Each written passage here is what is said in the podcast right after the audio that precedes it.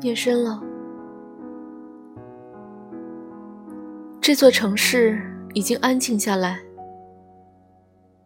人们或许已经在深度的睡眠中，或是焦虑的失眠中，像我一样。无论怎样，都扮演着自己该扮演的角色。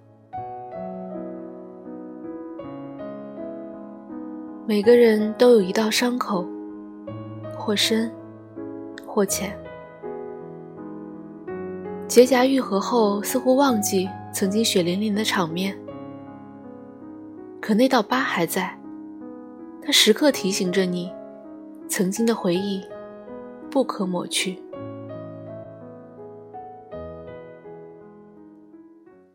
总是在看到煽情或者悲伤的电影时，会潸然泪下。朋友们都笑我说：“那只是一部电影。”其实，我只是需要一个掩饰眼泪的出口。只有这样，我才能放肆的流泪，然后告诉自己，我只是为了电影，为了那感人的情节，而不是为了自己，为了那些伤痛，更不是为了你。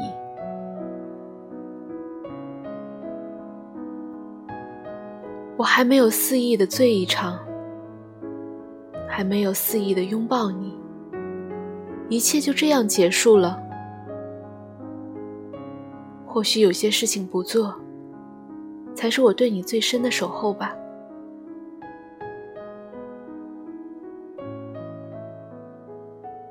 枕头上依稀还有你的味道，舍不得换掉它，但是我知道。他正在一点一点的逝去，终究是留不住的，如你一般。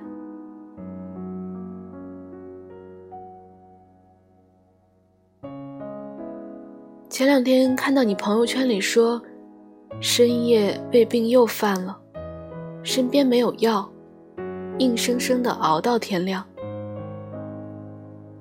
我在评论栏里一遍一遍的输入。又删了。想告诉你，之前给你买的胃药是什么？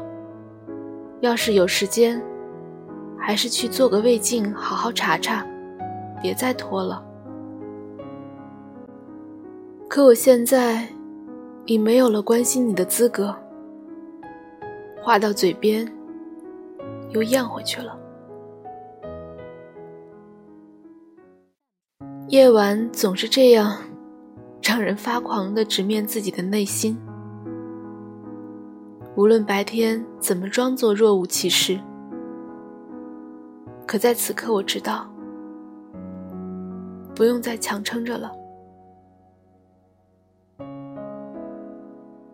昨天你打电话给我，说别老减肥不吃晚餐，还订了水果、燕麦。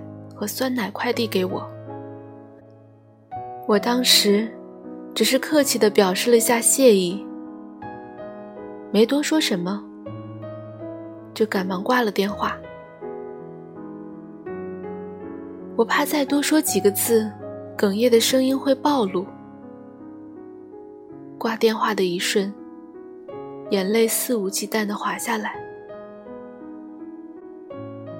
路上的行人。都投来了异样的眼光，可我管不了那么多了。坚强装起来好辛苦，真的好辛苦。其实刚才我想说的是，我再也不任性了，你快回来吧。可还是被自己的那点自尊心拉回来了。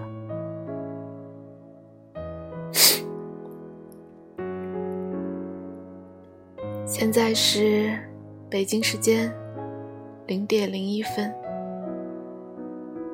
我好想你。岁月是如此静好，愿你一切安好，晚安，做个好梦，拜拜。